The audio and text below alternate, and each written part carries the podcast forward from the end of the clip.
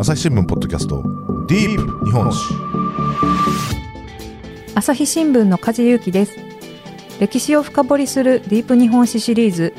第4回は島根県の出雲地方についてお聞きします。大阪生活文化部の中村俊介編集委員とお坊さんに聞けシリーズの MC でおなじみの武田真潮デスクをお招きしています。どうぞよろしくお願いします。よろしくお願いします。よろしくお願いします。はい。前回はですね古事記はどんなストーリーがあるの？というところで中心にお伺いしてきました。でその話をお伺いする中であのどうやら古事記は出雲周辺の話が多いという話。でそこにはあの中央政権が地方を征服する過程であると見るという考えがあるということを伺いました、えー、ちなみに中村さんこの背景については当時の海外事情っていうのも結構影響していたんでしょうか？そうですね。ここら辺は本当に何とも言えないんですけれども、あのー、例えばあそこの出雲という地、これは日本海の、あの、えー、向こう側はですね、えー、大陸とか、それから朝鮮半島につながってますよね。えー、そういう、ある意味、その、えー、国の最前線だった地でもあると、まあ、見方を変えれば言えると思います。で、例えば、あの、まあ、神様の、えー、土地柄というお話を前回しますしましたけれども、やはりその出雲にはですね、あの、えー、律令時代、歴史時代な、平安時代になりますとですね、奈良時代もそうかな、あの、8つの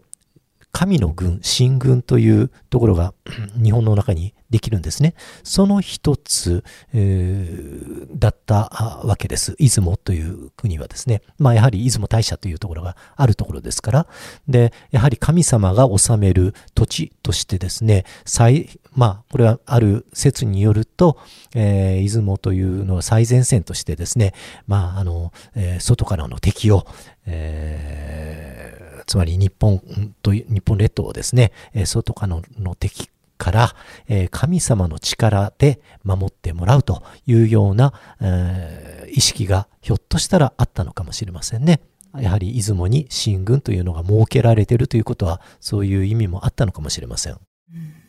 面白いですね。かなりまあ重要視されていたのかなって想像することもできると思います。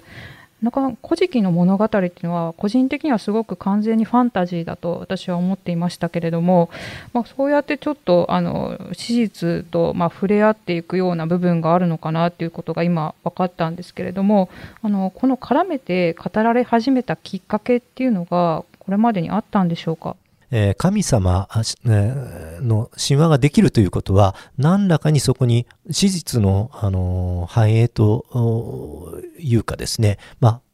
関係は必ずやはりあったと見るのが、まあ、自然だと思いますよね。で、えー、実際それが、例えば日本の歴史の中に、えー、かなり影響はしています。これはあの、まあ、戦戦争戦前の時にあの広告神話、あの、えー、広告士官という、やはりあの、えー、考え方が起こりました。えー、それはその中心になるのは万世一系の天皇家のですね、えー、まあ、歴史があるという、これが非常に我々のそのアイデンティティ、日本人のアイデンティティ、レゾネットにですね、えー、影響した時代がありましたね。その、えー、一つの万世一系の、え一番元に源流をたどってみると、やはりこの神話が行き着くんですね。ですから、あの、そういう歴史としてですね、えー、我々のそのアイデンティティの中にこの神話というものが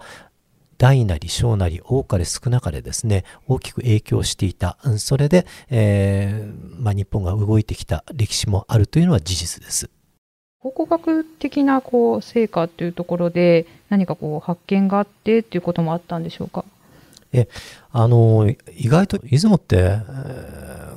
実はあまり高額な成果っていうのは、あの、古くはなかったんですよね。やはりどうしてもえー、奈良の大和とか京都とか、やはりその昔から人がたくさん住んでいたところには遺跡はたくさんある。えー、ですので、あまり山陰地方の出雲、島根とか鳥取とかそこら辺にはあまりないだろうなっていうような、えー、かあの見方はありました。それは当然人が少なかったので、えその遺跡も残ってないだろうという、まあ、固定観念があったんでしょうね。ところが、えー、最近になって、これは60年代、70年代ぐらいですかね、なって、例えば弥生時代の、えー、遺跡が見つかる。えー、出雲の中にはですね、例えば、高神谷遺跡というのがありますけれども、ここにはですね、もう、えー、弥生時代の剣、銅剣ですね。青銅で作られた剣が、もう、えっと、358本かな？ちょっとあの、えー、間違ってるかもしれませんけども、何百本というような剣が出てきて、大騒ぎになったことがありました。これは当時の日本で全部出てきている弥生時代の銅剣よりも上回る数が一気にこの、えー、出雲の一つの遺跡で出てきたんですね。そのすぐ後にはですね、銅鐸という、まあ皆さん聞いたことありますかね？鐘みたいな、あの、青銅器がございますね。えー、これは主に、あの大和、まあ、近畿地方で、えー、たくさん出てくるんですけれども、それが39個でしたか。あのー、その近畿に匹敵するぐらいの銅鐸が一気に一つの、これは鴨岩倉遺跡と言います。えー、出てくる。これも出雲ですね。えー、そういう大きな発見が相次いだんですね。となりますと、これまであまりその遺跡が薄いところではないかと思ってきたこの出雲に、いろんなその考古学的な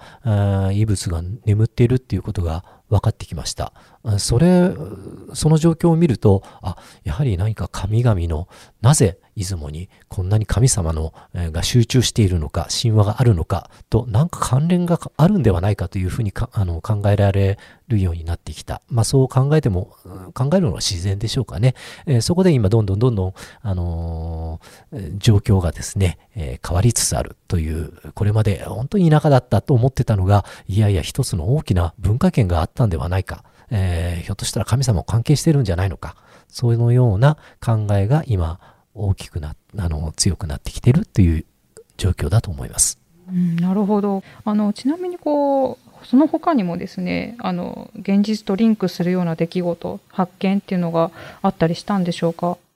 えー、っと、例えばそうですね、それこそ出雲大社の境内での発見が、えー、確か2000年ぐらいですかね、あったと思います。えー、あの、実は出雲大社というのは非常にこの高層建築だったって言われてるんですね。うんなぜならば、あのこれはまた後でお話が出るかもしれませんけども、えー、まあ、国譲り神話っていうのがありますね。つまり、えー、高間原の天照大大神を中心とした天空の神様が、えー、地上を治める、えー、あの大国主に、お前の地上の国を、まあ、足原の中津国と言います。大国主が治めてきたこの地上の国をよこせと迫る。これが国譲りの、神話ですね。で、え、分かったと。で、大国主は、あまあ、最後は承諾します。その代わりに、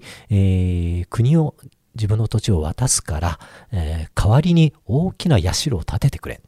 もう天にも通じるような巨大な神社を建ててくれと要求します。えー、神話の上ではね。えー、で、それが現実もん現、現実にできた建物とすれば出雲大社ではないのかと言われる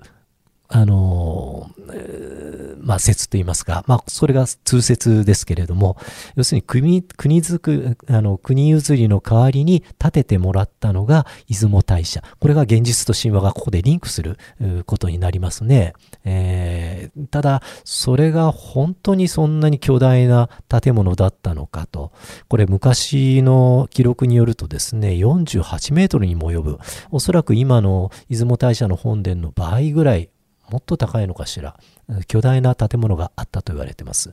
で、まあ、口ずさみという、あの、これは平安時代の中でもですね、一番高いのが出雲大社。そして2番目が、えー、奈良の大仏。そして3番目が平安京の大極殿ですかね。えー、そのような、えー、比べの記述もあるぐらい巨大な建物があったと。ただ今はそんなに高くないですね。ところが本当にそういうものがあったのかと言われた時に、その痕跡が最近出てきたという柱が出てきたんですね。やっぱしそんな巨大建物が昔あったんだということになっています。いや、そんな本当にそんな高層ビルみたいなものがあったのかなって今こうびっくりしながら聞いたんですけれども柱見つかった柱っていうのはどのくらいのこう大きさだったんでしょう？えー、っとですね3メートル直径3メートルただそんなに巨大な木というのは、まあ、なかなかありませんし、えー、あのそれを建てるという技術もやはり大変だと思いますよね。でまあ実際そういうこともあって、あの、そんな高い建物が本当にあったのかという、まあ、会議の見方があったんですけども実はその3メートルは3つの1メートルぐらいの、えー、木を束ねて1本の柱にした。そしたら3メートルになりますよね。3つの3本の柱を束ねた柱が出てきたんです。それがまあ3メートル直径3メートルということですね。なるほど。こう想像した模型とかあるとしたら、まあ、どういった形だったのかみたいなのも分かるんですか？えー、あのー、まあ今はないからね、よく分かりませんけれども、あの、実際、えー、巨大な柱の上に、あの、社が乗っかる、そのようなですね、模型が、いくつか、あの、えー、建築士の先生方が、えー、まあ、あの、説を出してましてね、それに基づくいくつかの模型が、えー、えっと、出雲大社の隣にある博物館で飾ってあります。それを見る見るとですね、あのあ、こんな建物だったのかもしれないねということがわかりますので、まあ、機会があったら、あの、皆さん、えー、古代出雲歴史博物館ですか、えー、に行ってみてください。なるほど。いや、武田さんどうですかね。こんな昔に大きなあの高層建築みたいなあったのかもしれないっていうことでかなり夢のある話だなと思うんですけれども。ああの私も聞いてて非常に面白いなと思いました。あのさっきあの中村さんが言っていたあの、まあ、広告士官って話があったかと思うんですけれどもそのまあ、古事記とか日本書紀っていうとやはりその天皇主権ですとかその後の軍国主義ですとかそういったものの根拠づけにもあの残念ながら使われてしまっていたっていう歴史的経緯があってただ戦後はその、まあ、なんて言いますか、反省からということだと思うんですけど、いやいや、あれはやっぱり神話でファンタジーじゃないかということで、ある種全否定的なあ見方になっていったと思うんですね。それで、まあ、今、中村さんが言ってた話っていうのは、つまり、あの、ファンタジーを信じるわけでもなく、ファンタジーだと言って否定するわけでもなく、考古学的な成果があって、そういった科学的な成果をもとに、えー、考えていこうということだと思うんですね。だから、あの、それこそ、出雲大社にこんな大きな高層建築があったんじゃないかっていうような伝承があって、いや、それファンタジーだから違うんじゃないっていうわけでもないし、あの、それはやっぱり、あの、科学的な、考古学的な成果をもとに考えようっていう方向になってきたのかなっていうふうに私は思って聞きました。だから、ようやくその、なんでしょう、古事記とか日本書紀の、あの、世界に対して、えー、全面的に肯定するわけでもなく、全面的に否定するわけでもなく、えー、科学的態度で、えー、臨んで、それをあの調べてみていくっていうようなあの時代になったのかなというふうにあの思って聞きました。まあ、実際にあのそんなにすごいあの太い柱の高層建築があったのであれば、それは非常に何でしょう、ワクワクするようなことですし、あのもしその再現できるのであれば、見てみたいなというふうに私も聞いていて思いました。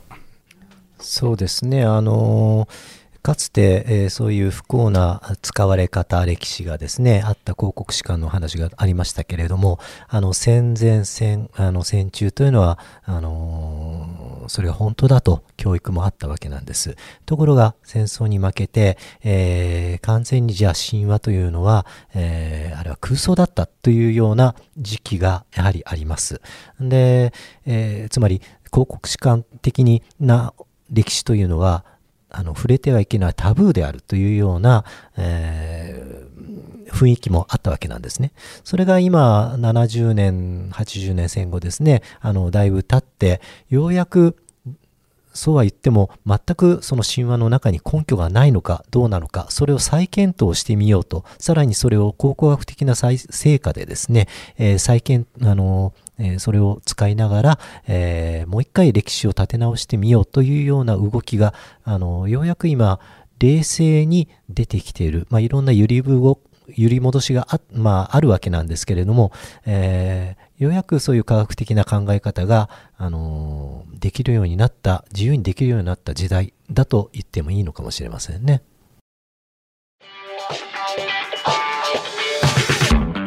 ディープ日本史朝日新聞ポッドキャストニュースの現場から世界有数の海外取材網国内外各地に根を張る記者たちが毎日あなたを現場に連れ出します。音声で予期せぬ話題との出会いを。朝日新聞ポッドキャスト。ニュースの現場から。国譲りの話というのが、まあ、あの中央政権が、まあ、出雲を飲み込んでいく過程とまあ、説明されることもあるということで伺いましたけれどもあのそういう政権と出雲という視点だと、まあ、いろいろな見方はあると思うんですがどういうふうに語られていますか？えー、これもね、一番大きな難しいところなんですよ。まあ、普通に簡単に、あの、シンプルに考えれば、なぜ出雲っていうのがこれほど大きく出てくるの、神話の中に出てくるのか、静止、静あの、えー、大和政権の歴史の中に出てくるのか、それはやはり出雲と、それから、えー、大和の何らかの関係があったと考えるのが普通ですよね。で、じゃあそれはどういう関係なのか、おそらく、あの、大和政権が、あの日本列島を支配していくわけですから、えー、出雲という地方勢力を飲み込んでいった、そういう過程と考えるるのが、まあ、あの、一番簡単な考え。ただそうじゃないという説ももちろんあります。ですので、えー、これはまだまだ、あの、研究途上と言っていいと思いますけれども、えー、ただ、もちろんこれは歴史学だけではなくてですね、そうですね、えー、上代文学とか、あるいは哲学とかの、あの、研究者とかも、えー、参入していろんな説を出してます。例えば、神様は、うん、そうですね、ある人は、えー伊勢神宮とかが東の、まあ、高祖神の神様だとするならば、西西の出雲、出雲大社の神様は、やはりその、えー、外、えっ、ー、と、えー、それに相対する神様の地であったというふうにも考える人もいますし、えー、まあ、いろんな考え方がありますね。まだまだこれからの議論というところもあるんでしょうかね。はいはい、一番歴史上、古代史上一番難しいところですから、うん、そう簡単に決着はであの出ませんよね。なるほど。まあ、今、国譲りの話をいろいろ伺ってきましたけれども、まあ、別に国引きというお話もあると伺いましたけれども、はい。あのー、まあ、名前が似てますけれどもね、この国引き神話というのが、やはり出雲にはあるんです。で、えー、これは不土器出雲の国不土器というあの知史、まあ、その地域の歴史のやはり古いえ書物がございますけれども、その中に出てきます。え、どういうものかというと、今の島根半島ですか、え、あそこの地はもともとはなくてですね、例えば北陸の方から、あの、神様が引っ張って、えー、この日本海をですね、海を引っ張って、えー、持ってきた。あるいは朝鮮半島から、えー、あの、白木の方からですね、えー、まあ、切り取って持ってきた。そして今の出雲が出来上がったというような、かなり不思議な、あの、神話がですね、えー、出雲の国不時にはありますね。うん、いや、面白いですね。あの、国引きと国譲りっていうのが、まあ、両方とも出雲にあるというような、うちょっと考え、世界観っていうのはまた同じなんでしょうか？そうですね。じゃあ、これはちょっと専門的な話になりますけれども、あの、民族学の中で垂直史観と水平史観という、あの、考え方があります。一体何かというと、例えば国譲りは、えー、空の神様が、えー、地上の神様に、えー、国をよこせというお話ですよね。それは垂直、縦の世界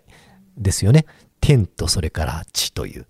一方でですね、あの、国譲りというのは、海の向こうから、えー、土地を引っ張ってきて国にしたという、つまり、水平線の世界、えー、横の世界ですね。これはあの民族学的にも神話学的にもですねあの水平と垂直というのはあのよくテーマにされるものなんですけれどもそういう2つの類型がこの出雲の中で交わってるというこれもまたこの出雲の特殊性というかあの得意性と言いましょうかね、えー、特徴あのまあ、表しているところでしょう。あの、ちなみにあの、水平思考、一体どんなのがあるかというと、そうですね、あの、沖縄にいないかないという神話があるんですけれども、これもあの神様のあのお話ですが、先祖は、えー、先祖の住む、まあ、黄泉の世界というか、常世の世界ですね。これは海の彼方にある。ですので、お盆になると、お盆というかな、あの、お祭りの時になりますと、海の彼方から、えー、水平線の向こうからですね、えー、ご先祖の霊があの、渡ってくるというような考え方があります。これも水平思考ですよね。えー、この、なんとなくこの二来家内の、えー、お話と、それから国引きの話、えー、なん、あの、一致するような、オーバーラップするようなところがありますね。感じます？か？そう思いません？はい、思いますね。なんかこう、すごくこう上上から来るのか、こう向かい側から来るのかっていうところですごい、あの、すごく感覚的にはわかるんですけれども、それが混じり合ってるっていうのがなかなか出雲の面白いところだなはい、その特徴だと思うんですよね。はい、あの何も高間ヶ原天だけではなくて、うん、この出雲にはあの黄泉の国要するに地下ですね。地下の国という、これもまた縦の世界ですよね。えー、地下の入り口があるとも言われますので、あの、先ほど言った、その、あ、この間言いました、えっ、ー、と、いず、えー、いざなき、いざなみの、あの読みから奥さんを連れ戻そうという話ですね。このお話も、やはりこの垂直史観の中で、えー、語られることがありますね。ね確かに一つ神話といってもこういろんな世界観があるんだなっていうのもよく分かりました。でまあ、当時のあの近畿で勃興したあの中央政権というところであの前方後円墳っていうのも、まあ、勢力の、まあ、一つのあの示すものとして広がったと思いますけれどもやっぱこう出雲に手を伸ばす中でそういうものもこう分布していったんでしょうか？はい。あのー、大和政権の、あの、えー、日本列島の、えー、支配の広がり。これは、よく言われるのは前方後円墳。この古墳が、大和の古墳がどんどんどんどん、えー、全国に広がっていく。その動きを、まあ、あのー、見ると、えー、その、影響の強さがどんどん支配力が増していったっていうのはよくわかるんですけれども、あの、意外とですね、実は出雲には少ないんですよね。えー、あのもちろん出雲もあ後で組み込まれるんですけれども、えー、なぜ巨大な前方後円墳っていうのはそんなに見当たらないようです。まあ後期になると少しは出てくるようなんですけども、いずれにしても例えば岡山とかね、えー、福岡とかあの九州とかですね、えあるいは、え関東の群馬とかそういうところにはたくさん巨大な前方後円墳あるんですけども、えー、出雲にもあっても良さそうな感じはするんですが、意外と少ない。えー、まあ逆に考えてみると、それだけ出雲という勢力が、あの、根強いその独自の文化を死守したと考えられるのかもしれませんね。そこら辺はいろいろとあの解釈が分かれますので、まあこれもまた難しいところです。はい。じゃあその前方後円墳じゃなかっ、まあ、出雲ではどういう古墳が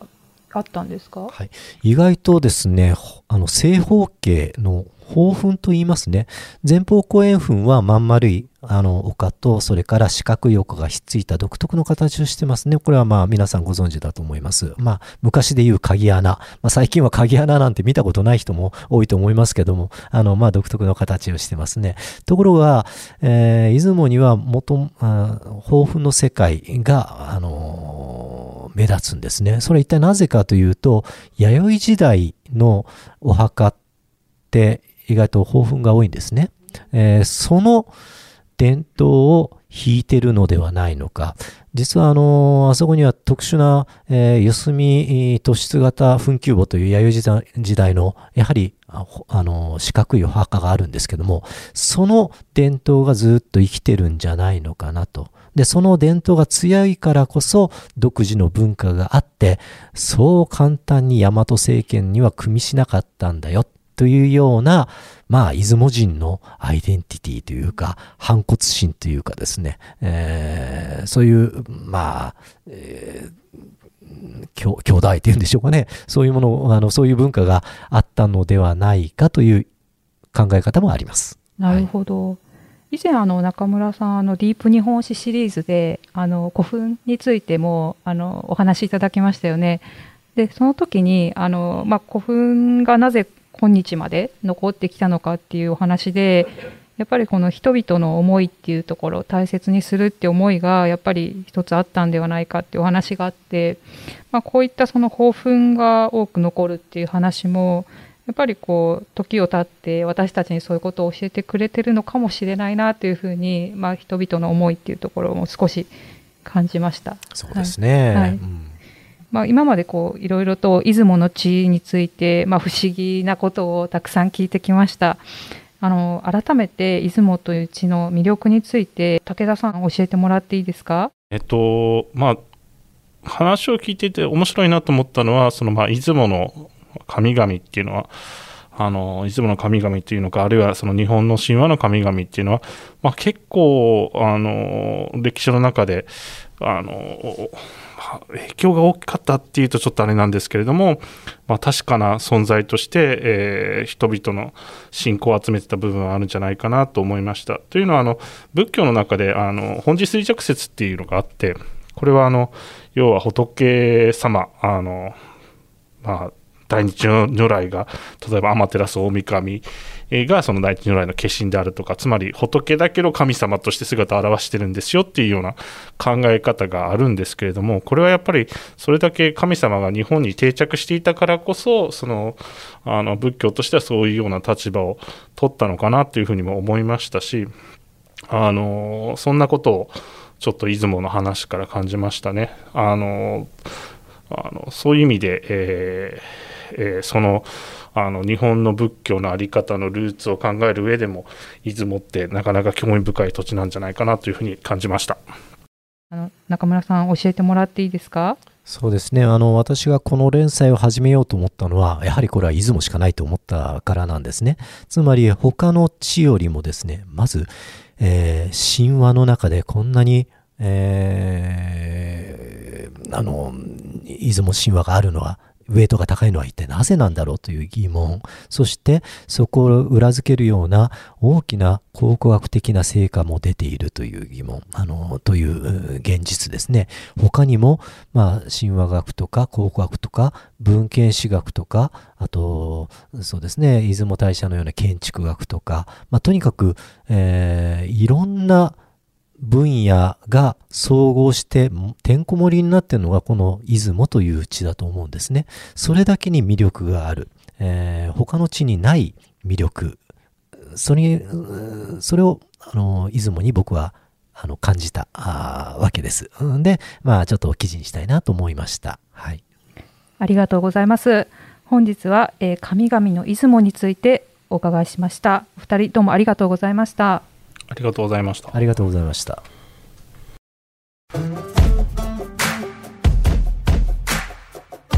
朝日新聞ポッドキャストディープ日本史本日は大阪生活文化部の中村編集委員と武田デスクにお話を伺ってきました。記事のリンクは説明文にも貼っておきますのでぜひご覧ください。古事記のお話をこれまで聞いてきて一つのストーリーから考古学的な視点というのも含めて様々に読み解ける面白さがあるんだなと分かりました。もしかしたら本当だったのかもしれないっていう想像をしながら読んでみるのも面白いなと思います。朝日新聞ポッドキャスト梶裕貴がお送りしました。それではまたお会いしましょう。この番組へのご意見ご感想をメールで募集しています。ポッドキャストアット朝日 .com podcast アットマーク朝日 .com までメールでお寄せください。ツイッターでも番組情報を随時紹介しています。アットマーク朝日ポッドキャスト。朝日新聞ポッドキャストで検索してみてください。